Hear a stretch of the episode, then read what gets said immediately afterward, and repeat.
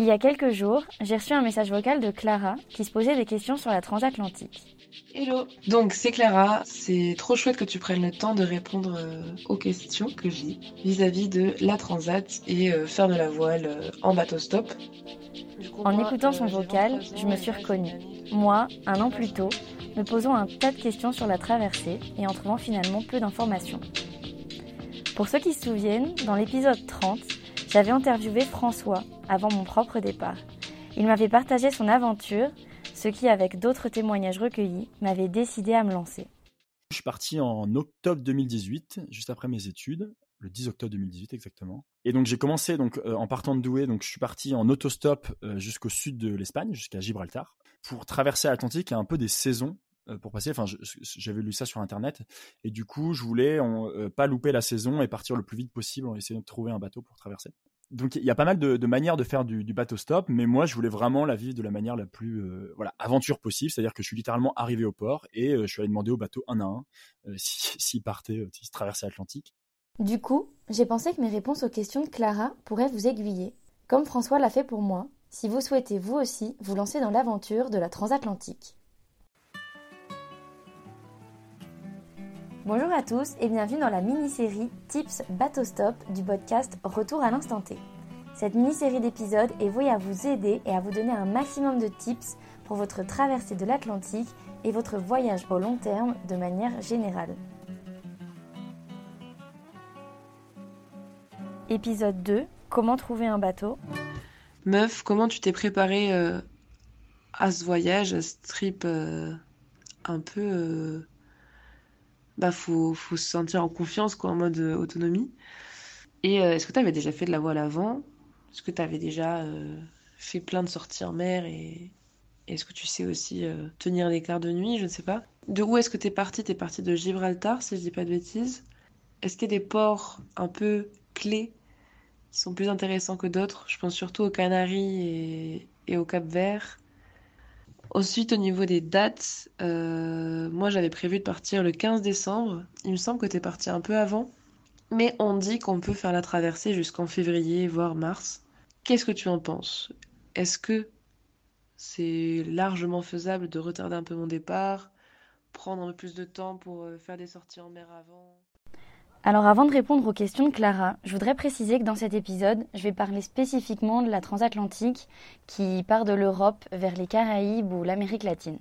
Donc toutes les informations que je vais transmettre sont spécifiques à cette traversée et si vous souhaitez en faire une autre à un autre moment de l'année ou dans un autre sens vers une autre destination, eh bien, je vous inviterai justement à faire euh, ces recherches spécifiques pour la traversée que vous souhaitez faire. Ainsi, la période à laquelle s'effectue la transatlantique en voilier pour bénéficier des vents favorables se déroule d'octobre à mars. Donc je vous recommanderais de faire vos recherches entre octobre et janvier, car plus le temps passe, moins de bateaux effectuent la traversée. Alors en effet, comme le disait Clara, concernant les endroits où vous rendre, il existe plusieurs ports stratégiques où la plupart des bateaux s'arrêtent sur leur route. Donc le premier, au sud de l'Espagne, se trouve à Gibraltar. Dans la réalité, il s'agit davantage du port de l'Alinea. Cette ville voisine à Gibraltar se trouve toujours sur le territoire espagnol, alors que Gibraltar, lui, est britannique. La plupart des bateaux s'arrêtent donc à l'Alinea, mais il est tout de même opportun de faire un tour aux différents ports et marinas, également à Gibraltar. Donc comme je le disais dans l'épisode précédent, à l'Alinea comme au prochain lieu stratégique que je vais vous citer, vous trouverez un lieu créé par les bateaux stoppeurs pour poser votre tente ou votre hamac et vivre en communauté le temps de trouver un bateau. Ensuite, les bateaux se rendent majoritairement, après la Linea, dans l'archipel des Canaries. Territoire également espagnol, où certains bateaux organisent leur départ de transatlantique et où d'autres en profitent pour faire leur ravitaillement. Les deux îles les plus importantes et réputées pour le bateau stop sont Grande Canaria et Tenerife. Donc sur Grande Canaria, le port de Las Palmas est célèbre et beaucoup de bateaux s'y rendent. Ainsi, il y a plus de bateaux, mais la concurrence entre bateaux stoppeurs est plus élevée. Pour ma part, l'année dernière, le bateau qui m'avait accepté à bord à la Linéa m'avait déposé à Tenerife. De là-bas, j'ai repris le bateau stop par la suite. Le port de Santa Cruz à Tenerife est le repère de l'île où la majorité des bateaux vont. Mais toutefois, il ne faut pas sous-estimer que les plus petits ports, tels que par exemple San Miguel, plus au sud, peuvent vous permettre de rencontrer davantage de bateaux en ayant moins de concurrence. C'est là que j'ai trouvé le mien. Parfois, les ports où moins de bateaux se rendent seront votre chance, car ils seront moins sollicités des bateaux stoppeurs. Depuis les autres îles, il doit être possible de faire du stop, mais je n'ai aucun retour d'expérience à ce sujet, donc je ne suis pas vraiment en mesure de vous faire des recommandations. Enfin, le dernier port avant le départ de la Transat, pour la majorité des bateaux, est Mindelo. Donc ce port se trouve sur l'île de Sao Vicente, au Cap Vert. C'est un très grand port, ainsi cette dernière option vous permettra sûrement de trouver la perle rare pour traverser l'Atlantique. Donc ensuite, une fois qu'on sait où se rendre et à quel moment, qu'est-ce qu'on fait? Et eh bien une fois sur le port, on interpelle chaque personne que l'on croise pour se présenter et lui expliquer notre projet. On va donc de bateau en bateau pour demander si ces personnes ont des informations sur d'éventuels bateaux qui feraient la transatlantique. Puis une fois qu'on a demandé à tous les gens présents, on va au port le plus proche pour faire pareil, et on revient à celui-ci, etc. À force de vous voir dans les parages, vous allez créer des liens avec les gens que vous croisez. Aussi, vous allez rencontrer des bateaux stoppeurs, et ça, ça fait super plaisir pendant cette aventure de partager ce qu'on vit avec d'autres personnes qui font pareil. En plus de vos recherches au port, je vous conseille de faire des annonces à disposer dans les ports et à les distribuer aux personnes que vous rencontrez. Dessus, écrivez en quelques lignes votre expérience, en quoi vous pouvez être utile à bord, et quelques petites fun facts à propos de vous pour vous démarquer. N'oubliez pas de mettre votre photo et de traduire votre texte en plusieurs langues. Aussi, il existe plusieurs sites sur lesquels des capitaines ou des bateaux stoppeurs peuvent mettre des annonces. Écrivez-en une et surtout répondez à toutes celles qui vous intéressent. Les meilleurs sites que j'ai pu trouver sont la Bourse aux équipiers, qui est un site exclusivement français, Find the Boat, qui est plus international, et un tas de groupes Facebook que je vous noterai en description de l'épisode, ou encore des applications comme Navili. Donc ces trois types de recherches utilisées simultanément, vous rendre au port, écrire des affiches et répondre à des annonces, devraient vous permettre de trouver un bateau assez rapidement. Évidemment, soyez toujours bien présenté et avec un grand sourire. On vous prendra que vous ayez de l'expérience ou non pour effectuer des quarts, faire la cuisine et aider à préparer le bateau. Ainsi, ce sont des choses à mettre en avant sur vos présentations. Si vous avez des spécial skills de cuisine, écrivez-les pour faire saliver vos prochains capitaines, c'est vraiment un plus. Et puis finalement, euh, la vraie question, c'est euh, la sécurité. Comment est-ce que toi, tu as géré euh, des peurs que tu avais peut-être avant, de dépendre d'un capitaine, souvent homme? Comment est-ce que tu as pu choisir ton bateau? Est-ce que tu l'as vraiment choisi ou tu as juste eu un méga coup de chance parce que votre équipage avait l'air juste ultra cool et est-ce que c'est plutôt vraiment de la chance ou est-ce que c'est fréquent? Est-ce qu'il y a beaucoup de capitaines jeunes? Euh? tu, disais qu'il y avait beaucoup de meufs aussi. Est-ce que c'est possible d'aller avec une autre meuf et de, de faire du stop à deux? Ou est-ce qu'en fait on se monte juste la tête quand on est loin et qu'une fois sur place ça va? Maintenant, une fois que vous avez rencontré un bateau qui vous a proposé de monter à bord, sachez que vous ne devez pas forcément lui dire oui. Donc je vais vous donner quelques conseils pour vous permettre de vous décider. Tout d'abord, prenez du temps pour découvrir l'équipage afin d'être sûr que vous vous sentez à l'aise. Aussi, je vous conseille de faire un apéro qui permettra de découvrir les personnalités de chacun une fois que vous soyez un peu tous désinhibés. Essayez d'embarquer à bord plusieurs jours avant le départ et aussi poser un maximum de questions à votre capitaine pour savoir son expérience, sa plus grande traversée, depuis combien de temps il possède le bateau, si c'est son premier, s'il a déjà pris des bateaux stoppeurs à bord, etc. Ça vous permettra de mieux le connaître et de savoir son expérience en mer. Demandez-lui aussi de vous faire visiter le bateau et toutes les mesures de sécurité avant le départ. Où se trouve la trousse à pharmacie? Qu'est-ce qu'il faut faire si quelqu'un tombe à l'eau? Est-ce que les gilets ont des lignes de vie? Un autre signe que le bateau est prêt à partir, c'est qu'il doit vous sembler propre, rangé et en bon état. Donnez le nom du bateau, du capitaine et de l'équipage à vos parents ou à vos amis au cas où. J'ai moi-même fait une mauvaise expérience alors que je faisais du bateau stop de Panama pour rejoindre la Colombie. Au premier abord, tout se passait bien, le capitaine avait l'air super sympa, il y avait une autre fille, une bateau stoppeuse, donc je me sentais rassurée. Et en fait, ça n'a pas empêché le capitaine une semaine après, alors qu'on était au mouillage près d'une île, à se dévoiler complètement alcoolique et à avoir des comportements vraiment irrespectueux.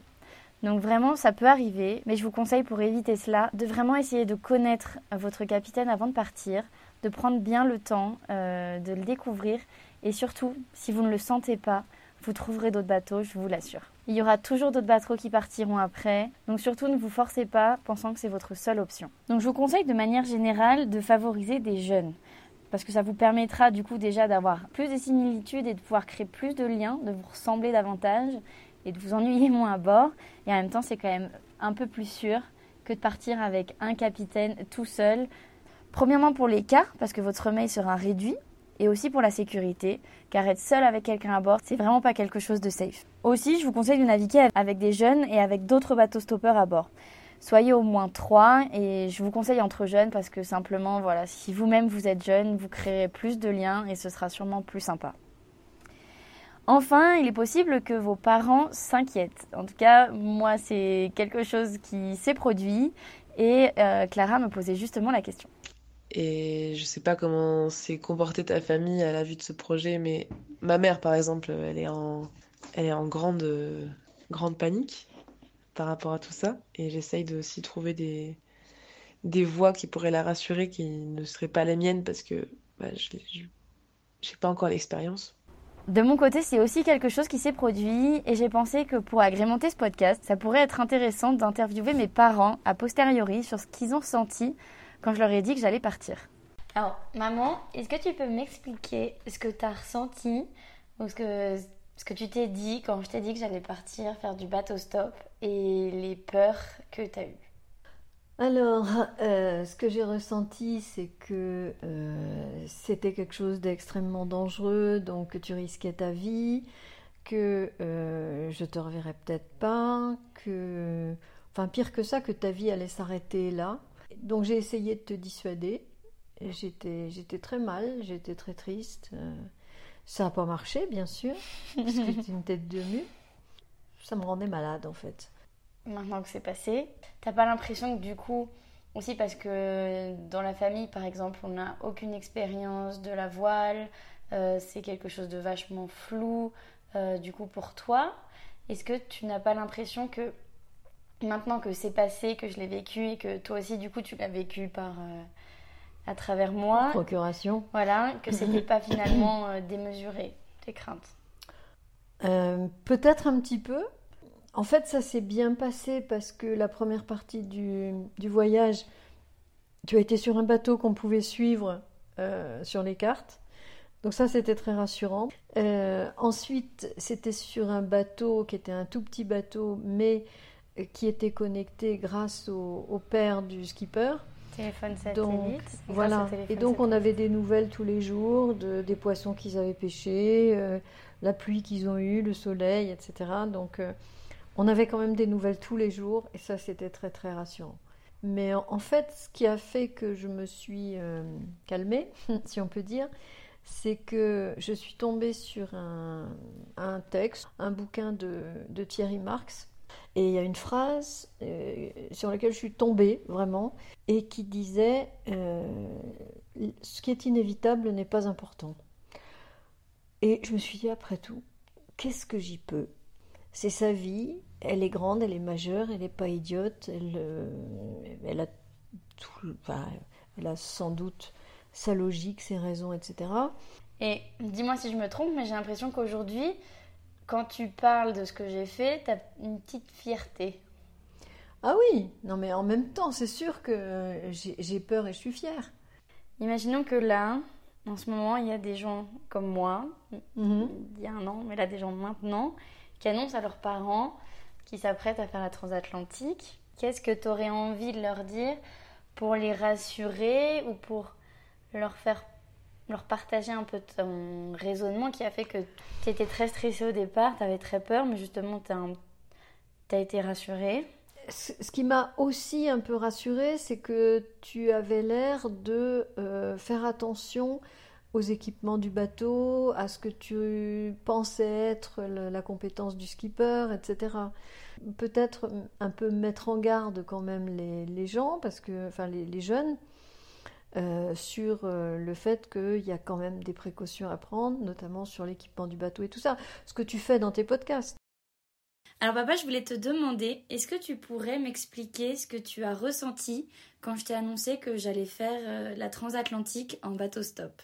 Bah, écoute, la première chose, c'est euh, une inquiétude, euh, puisque tu pars euh, là où tu n'as pas forcément de contact. Alors, ce qui était rassurant quand même au départ, c'est que tu étais avec une amie.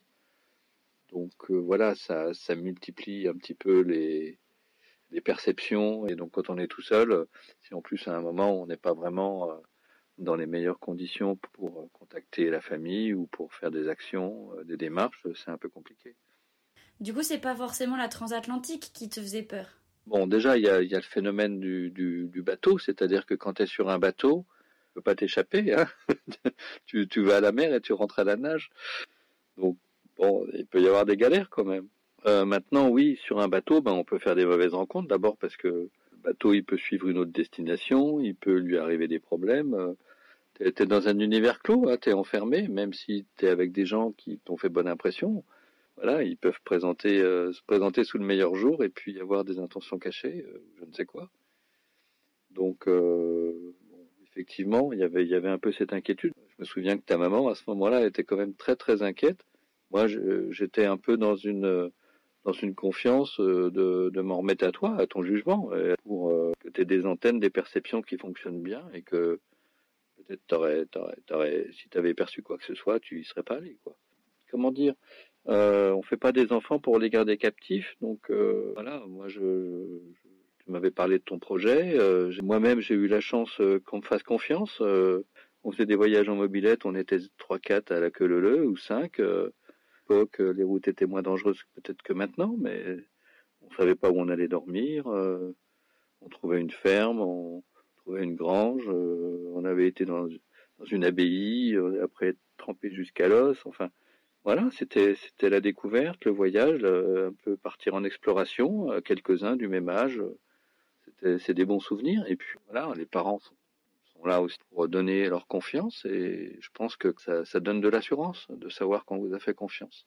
Après, ben voilà, c'est comme ça aussi qu'on fait son apprentissage, qu'on mûrit, quoi, qu'on fait son expérience et que on s'enrichit au fur et à mesure. Donc euh, forcément qu'il y, a, une inquiétude parce que euh, qu'est-ce qu'on a de plus cher que nos enfants? Euh, Je vois pas.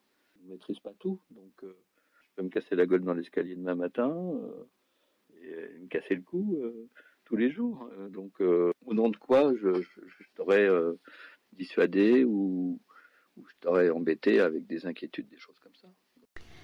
Alors voici pour les interviews de mes parents. Euh, comme vous pouvez le voir au départ, c'était pas forcément évident, mais ils ont chacun trouvé leur manière d'accepter ma décision. Et donc je vous invite au maximum à essayer de rassurer les vôtres s'ils sont aussi paniqués que les miens et à trouver une manière voilà, de vous assurer que vous êtes en sécurité sur le bateau et leur montrer que vous savez ce que vous faites. J'espère que le contenu de cet épisode vous aura aidé, vous sera utile. N'hésitez pas à vous abonner à Notel Podcast et à écouter les suivants pour continuer de préparer votre voyage, de vous organiser et que tout se passe pour le mieux. Merci à vous. Bon, moi je suis prêt. Le passeport, il est là, imprimé, photocopié. Je l'ai en photo sur le cloud, sur mon téléphone. Ouais, t'inquiète, c'est bon, je suis prêt.